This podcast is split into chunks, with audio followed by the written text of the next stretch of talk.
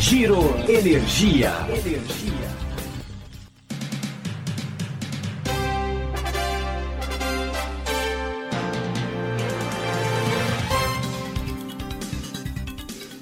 Olá, esse é o Giro Energia, o podcast sobre o setor de energia patrocinado e desenvolvido pela Econ Energia. Eu sou Roberto Rockman, jornalista que cobre o setor há mais de duas décadas.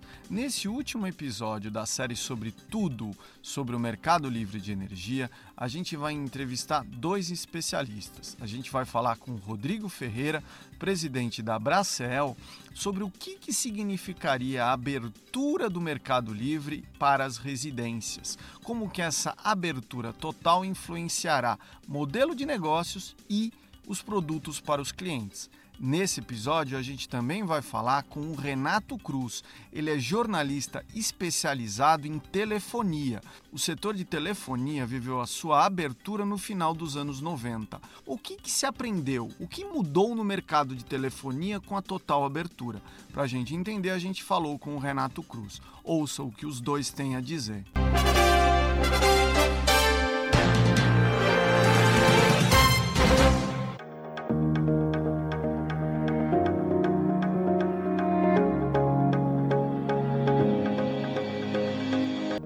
Rodrigo Ferreira, presidente da Bracel, vai falar sobre o impacto da potencial abertura do mercado livre para as residências.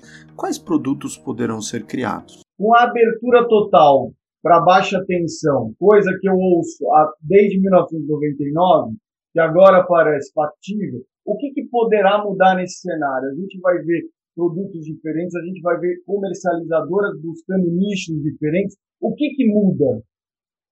Muda muito, Roberto. Ah, o mercado está saindo de, uma, de, uma, de um mercado atacadista para um mercado também varejista. Né? Ele mantém uma característica de atacado, na medida que atendemos no mercado livre a grandes indústrias, né? só para a gente ilustrar essa concentração. Hoje, o Mercado Livre representa mais ou menos 35% da energia consumida no Brasil, e isso está alocado a apenas 0,029% dos consumidores. Então, é um mercado atacadista, concentrado em 10 mil empresas né, e 26 mil unidades consumidoras dentre as 87 milhões que nós temos no país. Então, é um mercado hoje estritamente atacadista. E, como você mencionou, quer dizer, as cargas que estão migrando como a, a, régua vai abaixando, né, as cargas que estão migrando são cada vez menores, mais volume de consumidores, menores cargas entrando. Essa é a característica nova do mercado e não tem nada de errado com isso. É, uma, é natural que isso seja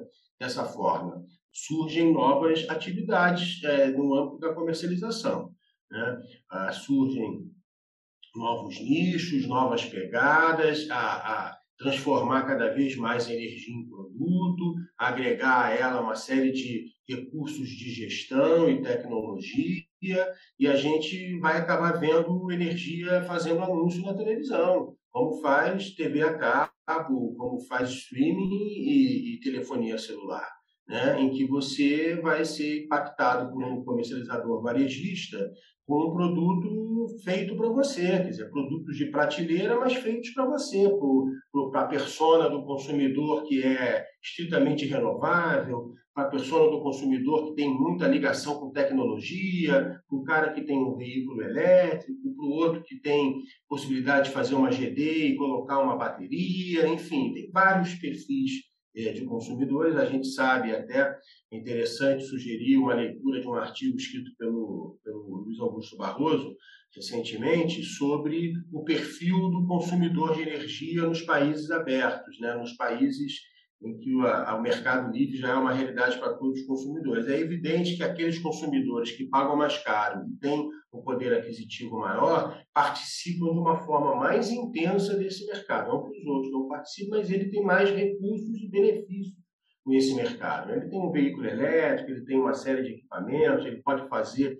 um retorno mais interessante, mecanismos de resposta da demanda. Então, todo esse, esse mundo para fazer essas coisas funcionarem vão ser implementados pelos comercializadores, até porque a participação das cargas uh, menores vão se dar através do comercializador varejista. Né? Isso é muito importante ser lembrado, porque é uma figura essencial para organizar esse mercado, para poder fazer uma conexão mais estável, para que a gente possa ter uma, uma interface melhor com a CCE. Não faz sentido consumidores pequenos estarem conectados diretamente na CCE. Então, ah, muda muito, Roberto. A gente espera aí que realmente ah, novos players até devem vir para o mercado. A gente já tem hoje na área de comercialização diversos nichos, né? Tem hoje nossos 106 associados em diversos nichos operando dentro da Abracel, empresas que fazem, assim, têm perfis diferentes, pegadas diferentes, interesses diferentes, umas até atendem consumidores diretos, outras não, outras fazem pré-compra de energia, estruturam projetos, enfim, tem aí pelo menos uns 10 nichos já hoje operando no setor de comercialização, isso vai ser ampliado, com certeza. O jornalista especializado em telecomunicações Renato Cruz explica um pouco o que a privatização e a abertura do mercado de telefonia possibilitou para os brasileiros. Como é que foi a experiência aí do setor de telefonia na década de 90? Se não me falha a memória, você começou a cobrir o setor de telefonia no Brasil antes da privatização, é verdade ou não? Isso eu comecei em 96, então foi bem na época que eles estavam fazendo a abertura. Foi antes da privatização, que foi em 98, foi antes até do leilão da chamada banda B da telefonia celular, que eram as primeiras empresas privadas que surgiram para concorrer com o sistema Telebrás ainda antes da privatização. Então, foram vendidas licenças para empresas de telefonia celular antes da privatização, para elas concorrerem nesse mercado de telefonia móvel. Aqui em São Paulo era a BCP. Quem tem mais idade vai se lembrar disso. Quando antes de lançar, eles conseguiram é, a inscrição de um milhão de pessoas na Grande São Paulo que queriam celular e não conseguiam na época da Telesp celular. Tá. É, me fala uma coisa: tinha um milhão de pessoas que queriam e não conseguiam. Naquele momento, se não me falha a memória, as pessoas incluíam linhas de telefone dentro da sua declaração de imposto de renda. Era isso ou não? Não, não só isso. É, a minha primeira linha telefônica eu comprei lá, paguei, sei lá, R$ 4.500 na época. E tinha gente que comprava linhas, alugava linhas, colocava no colocavam na declaração de imposto de renda e a renda da pessoa era aluguel de linhas. Existiam pessoas que faziam isso, existiam empresas também com loja no shopping que você ia lá alugar sua linha telefônica ou então comprar e vender sua linha telefônica. Renato, havia também fila de pessoas que queriam ter a sua linha. Havia um aluguel porque havia demanda, queria gente alugar. As pessoas alugavam porque havia uma defasagem entre oferta e demanda? A defasagem era muito grande. Na época, eles tinham um negócio que chamava plano de expansão, que você chegava, na verdade, você não comprava linha, você fazia um investimento, recebia ações da estatal, porque na verdade você estava fazendo um investimento na estatal e recebendo a linha, porque com o dinheiro que você investia, eles iam fazer um investimento de rede para te entregar a linha depois de um tempo, depois de um ano, dois anos ou mais. Tá. Então tinha toda essa demanda represada e telefone era um bem escasso no quando a Telerge Celular lançou telefonia celular no Brasil, para você ter direito a uma linha, você pagava mais de 20 mil dólares. É, então, quer dizer, você pagava. Quando isso, hein, Renato? 96? Que... Não, não, foi antes. Foi antes ainda? Foi lá, é, começo da, da década de, de 90 lá, que daí, quer dizer, era mais caro que um carro popular você comprar só a linha, fora o que você fosse pagar também pelo aparelho. É, Sérgio Mota, ministro de Telecomunicações, foi quem fez o leilão, se não me falha a memória, 22 de julho de 1998, o leilão do sistema Telebrás, que foi antes da crise russa que estoura lá em agosto, com a moratória da Rússia, a primeira moratória de um país emergente desde os anos 80, foi realizado o leilão de privatização da Telebrás, que naquele momento foi o maior leilão daquele ano no mundo. O que, que aconteceu com a privatização, Renato? Mudou o sistema? O que, que foi? Foi a liberdade das pessoas terem telefone, acabou a fila? Qual foi a mudança desse sistema? Acho que, em primeiro lugar, foi a atração desse capital para ser investido em infraestrutura que não existia nas estatais da época. Do ponto de vista técnico, o sistema Telebrás era, era bom, bem equipado, tinha pessoas muito competentes lá, mas não tinha condições de investimento, não tinha como atender a demanda.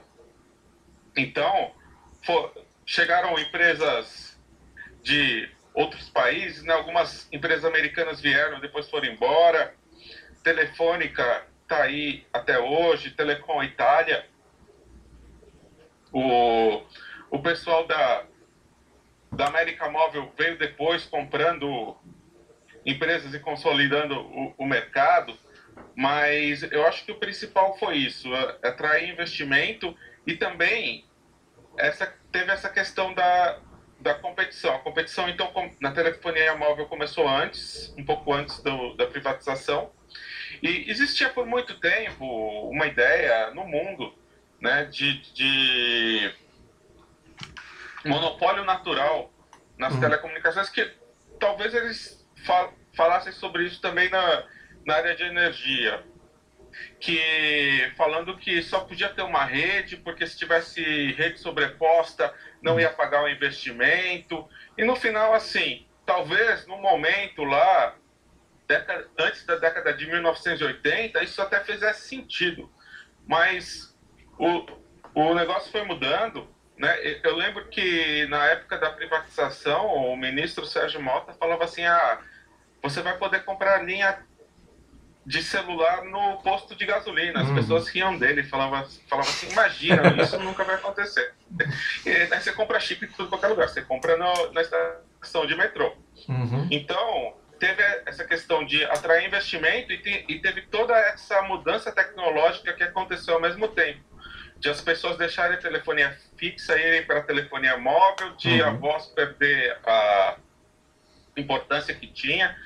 E a comunicação de dados, celular, passar a ser mais importante. Inclusive, essa mudança tecnológica trouxe até alguns problemas regulatórios, porque havia todo um modelo desenhado que colocava a telefonia fixa de voz como o serviço central mais importante do, do setor. Isso foi ficando para trás. Essa abertura, além dessa possibilidade, por exemplo, que você estava dizendo, Sérgio Mato falou, ó, você vai poder comprar celular no posto de gasolina, no supermercado e o que é hoje possível. É, o que, que essa abertura trouxe a mais, além dessa, dessa, dessa melhoria da oferta? Antes você tinha é, dificuldade, você tinha uma fila, você tinha uma demanda represada. O que, que ela trouxe também? Novos serviços, depois ela acabou permitindo, por exemplo, que hoje o Brasil tenha mais de um celular por habitante. Isso tem a ver ou não tem? Isso tem a ver do ponto de vista acho que de, de capital e de competição no setor, mas como aconteceu ao mesmo tempo essa, essa, esse monte de mudança tecnológica, então é difícil responder o que veio da, da abertura do mercado e o que veio de, de evolução da tecnologia. Mas de qualquer forma, se o sistema, se a gente continuasse sobre o sistema Telebrás estatal, com a, a, a falta de capacidade do sistema Telebrás investir, provavelmente essas mudanças que a gente viveu iam demorar muito mais para acontecer. Talvez a gente não estaria ainda né, comprando o chip na estação de metrô. Me fala uma por que? Desculpa, Renato, pode continuar. As empresas estavam descapitalizadas há muito tempo e não tinham o, o incentivo também de, da competição para elas fazerem diferente. Me fala uma coisa, Renato, como é que foi é, hoje, né, por exemplo? é, o, o, hoje existem empresas estatais, o mercado de telefonia tem alguns países ainda estatais, grande maioria é, tem capital privado. Como é que fica isso? A gente sabe que tem algumas empresas, por exemplo, nos Estados Unidos, sempre foi um mercado mais liberal. Você tem a AT&T que fez alguns acordos. Você é especialista nessa área, eu só leio. AT&T que fez alguns, alguns acordos, acho que até com a Apple. Na Europa você tem alguns conglomerados que são filhotes dessa privatização. Como que é o mercado de telefonia no mundo? Ele é majoritariamente comandado por empresas de capital privado, por corporations, tem estatais ainda. Como que é esse desenho lá fora? Assim, mesmo no mundo, o mercado é dominado por empresas privadas. Muitas delas, como você mesmo comentou, tiveram origem em, em, em empresas estatais. Uhum. Né? Se a gente pegar assim, mercado. Mas, mas daí tem alguns mercados do tipo China, a empresa é privada, mas tem participação do governo. Então uhum. tem algumas coisas desse tipo, mas é um mercado é, predominantemente privado. Tá. Né? E na maioria dos países bastante competitivo em telefonia móvel, em, em banda larga cada tecnologia nova que surge também é, é uma possibilidade de você trazer novas empresas para o mercado. Tá. Eu, eu já vi gente comparando que conhece o mercado de telecom e o mercado de energia, falando que o mercado de energia hoje vive um, um momento muito parecido com que o mercado de telecom foi há alguns anos de tecnologias novas, de novos modelos de negócio, de possibilidade de entrada de novas empresas. Então, e muita gente, algumas pessoas que eu conheço até mudaram de mercado e, e até para usar um pouco esse, essa experiência no, no mercado diferente. Não, e essa é a razão de eu estar entrevistando o Renato, que é um especialista no setor de telefonia. Ele cobre há mais de 20 anos o setor de telefonia. Uma pergunta, Renata, que a gente viu produtos que a gente nem imaginava, quem tem 40 anos ou mais, nem imaginava, que é o pré-pago e o pós-pago. E se fala muito, por exemplo, que o mercado livre de energia, se for aberto, poderão ser criados novos produtos. Por exemplo, pré-pago e pós-pago de energia, que ainda não é uma realidade. Como é que foi essa questão do pré-pago e do pós-pago? Existem outros mercados? O Brasil tem alguma diferença? Assim, o, já existia essa experiência fora do, do Brasil, né? E foi um sucesso muito grande para Pago quando foi trazido para cá. Mas existem algumas questões, né? Do, do tipo, teve quando o serviço predominante era voz, uhum. Ah, é, existiam pessoas com renda mais baixa com vários chips de várias operadoras. Uhum. Isso fez até essa explosão de chips. Um dos motivos foi esse, porque às vezes compensava fazer a carga mínima no chip, usar até terminar, depois fazer a carga mínima no outro, usar até terminar, e assim por diante. Isso quando houve a transição aí para dados, né, esse tipo de racional perdeu um pouco o espaço. E, mas se a gente vê, né, o, o pré-pago da telefonia móvel existia fora do Brasil, foi trazido para cá, foi um sucesso. E daí a gente viu pré-pagos em outros mercados, por exemplo, é, TV paga, que não, não foi tão dominante assim, mas também surgiu. Né? A gente teve, porque as regulatórias, existia um momento lá, os provedores gratuitos de internet.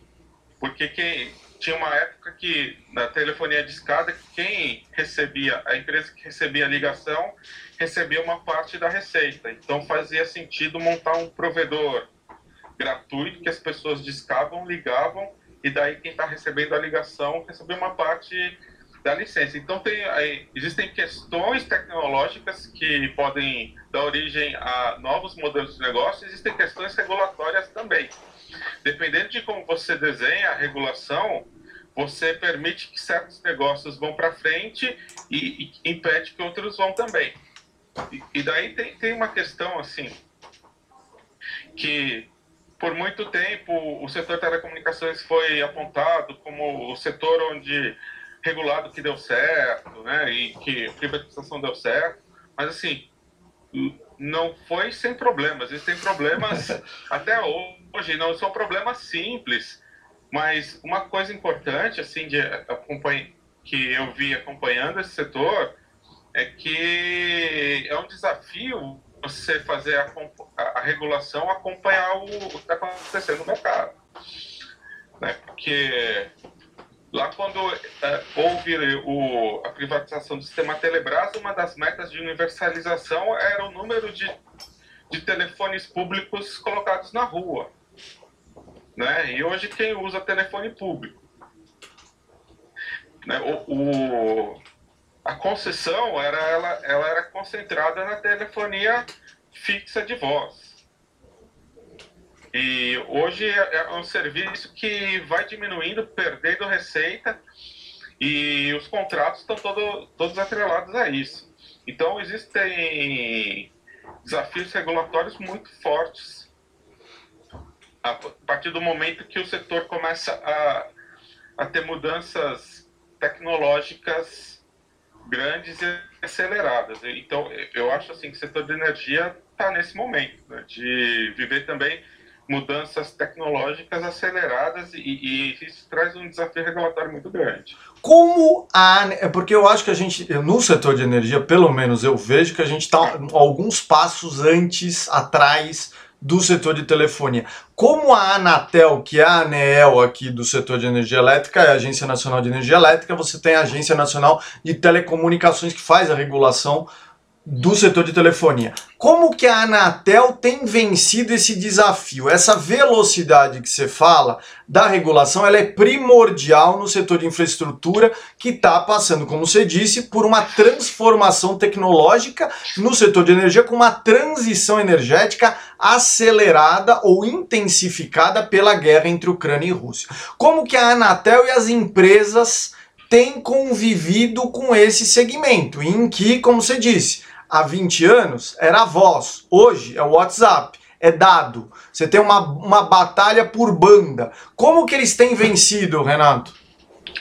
Então, a, a, regulação ela passa por atualizações constantes, mas eu acho que o principal desafio é o seguinte: é, existe uma, uma lei geral de telecomunicações que define esse modelo. A, a Anatel, como regulador, ela pega, implementa e regulamenta o que está na lei. Existe o, o, a política pública, ela é definida por um decreto presidencial. Então, se você não tiver uma política pública do lado do executivo, do lado do legislativo que acompanha essas mudanças, é muito difícil. Recentemente, assim, recentemente, assim, de alguns anos para cá, um dos problemas grandes foi é, instalação de infraestrutura de antenas nas cidades. Uhum. Existia uma bagunça muito grande, porque é uma lei municipal que define isso, setor de energia também, né? Questões de, de, de direito de passagem, postos e tal. Daí foi votada lá o, uma lei de antenas e depois, só que a, a, a lei de antenas ela não, não, pode, não consegue ser impositiva, né? Porque é uma, uma questão municipal. Isso foi, ter, foi teve que ser trabalhado nas prefeituras. Então uhum. tem uma, uma legislação municipal seguindo essa lei federal de antenas. Uhum. Várias cidades passaram, né? A situação estava muito melhor do que foi há alguns anos. Mas isso, por exemplo, era um impedimento de de o serviço de telefonia celular crescer. Uhum. A, a, falta de. a dificuldade de você instalar a infraestrutura. Porque tem aquele negócio, né? Todo mundo quer uma antena por perto, mas não quer que seja no, no seu imóvel, no seu vizinho. Né? Tem, e é, é, igual feira, né? É legal ter a feira na, na rua do lado. Uhum. Então, existem esses desafios que que não dependem só da, do regulador. Uhum. E tem também a questão de, do relacionamento do regulador com o executivo, que muitas vezes vai bem, porque né, são indicados, os conselheiros são indicados pelo governo federal e aprovados no Congresso, mas tem toda aquela questão de dos mandatos, né, da maioria. Então existem momentos em que o regulador ele está bem alinhado com a política do governo atual e, e tem momentos que não. Uhum. O que a gente a gente vê assim muitas vezes teve um problema lá quando a telefonia fixa de voz era o serviço mais importante uhum. de conflitos em relação ao aumento de tarifas. Né? Uhum. Isso aconteceu bastante no setor de telecom, porque existia uma fórmula de para aumento da tarifa, a operadora chegava lá, dava entrada no regulador com um preço novo, o regulador olhava, estava de acordo com a, com a, com a fórmula definida pela regulação, homologava. Uhum. E mas daí o, o pessoal do governo reclamava, não, mas e a inflação? E a opinião pública? Não pode aumentar tanto assim o telefone. Uhum. Agora que o serviço, principal serviço móvel, existe, existem inúmeras maneiras de você contratar pacotes diferentes, né? Uhum. Mesmo banda larga, você tem uma certa competição, Uhum. Essa questão não é não, não é tão tão importante, mas a gente em várias ocasiões houve esse conflito entre governo e regulador por conta de, de tarifas. Uhum. Ou seja, a existência do, do, digamos assim, entre aspas, do mercado livre, dessa abertura, não impediu que houvesse essa discussão de tarifas.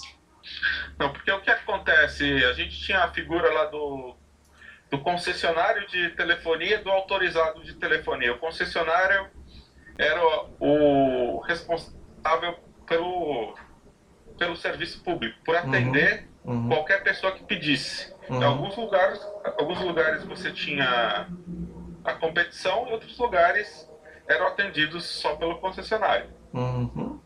E daí tinha esse conflito porque o preço tinha uma fórmula lá para você aumentar o valor. Uhum. Assim, como o serviço de banda larga, o serviço de telefonia móvel, eles são prestados em regime de autorização, não uhum. de concessão, uhum. tudo é muito mais, mais solto, a capacidade de as empresas oferecerem pacotes diferentes, preços diferentes, sempre foi mais, é, mais fácil, teve mais flexibilidade em relação a isso.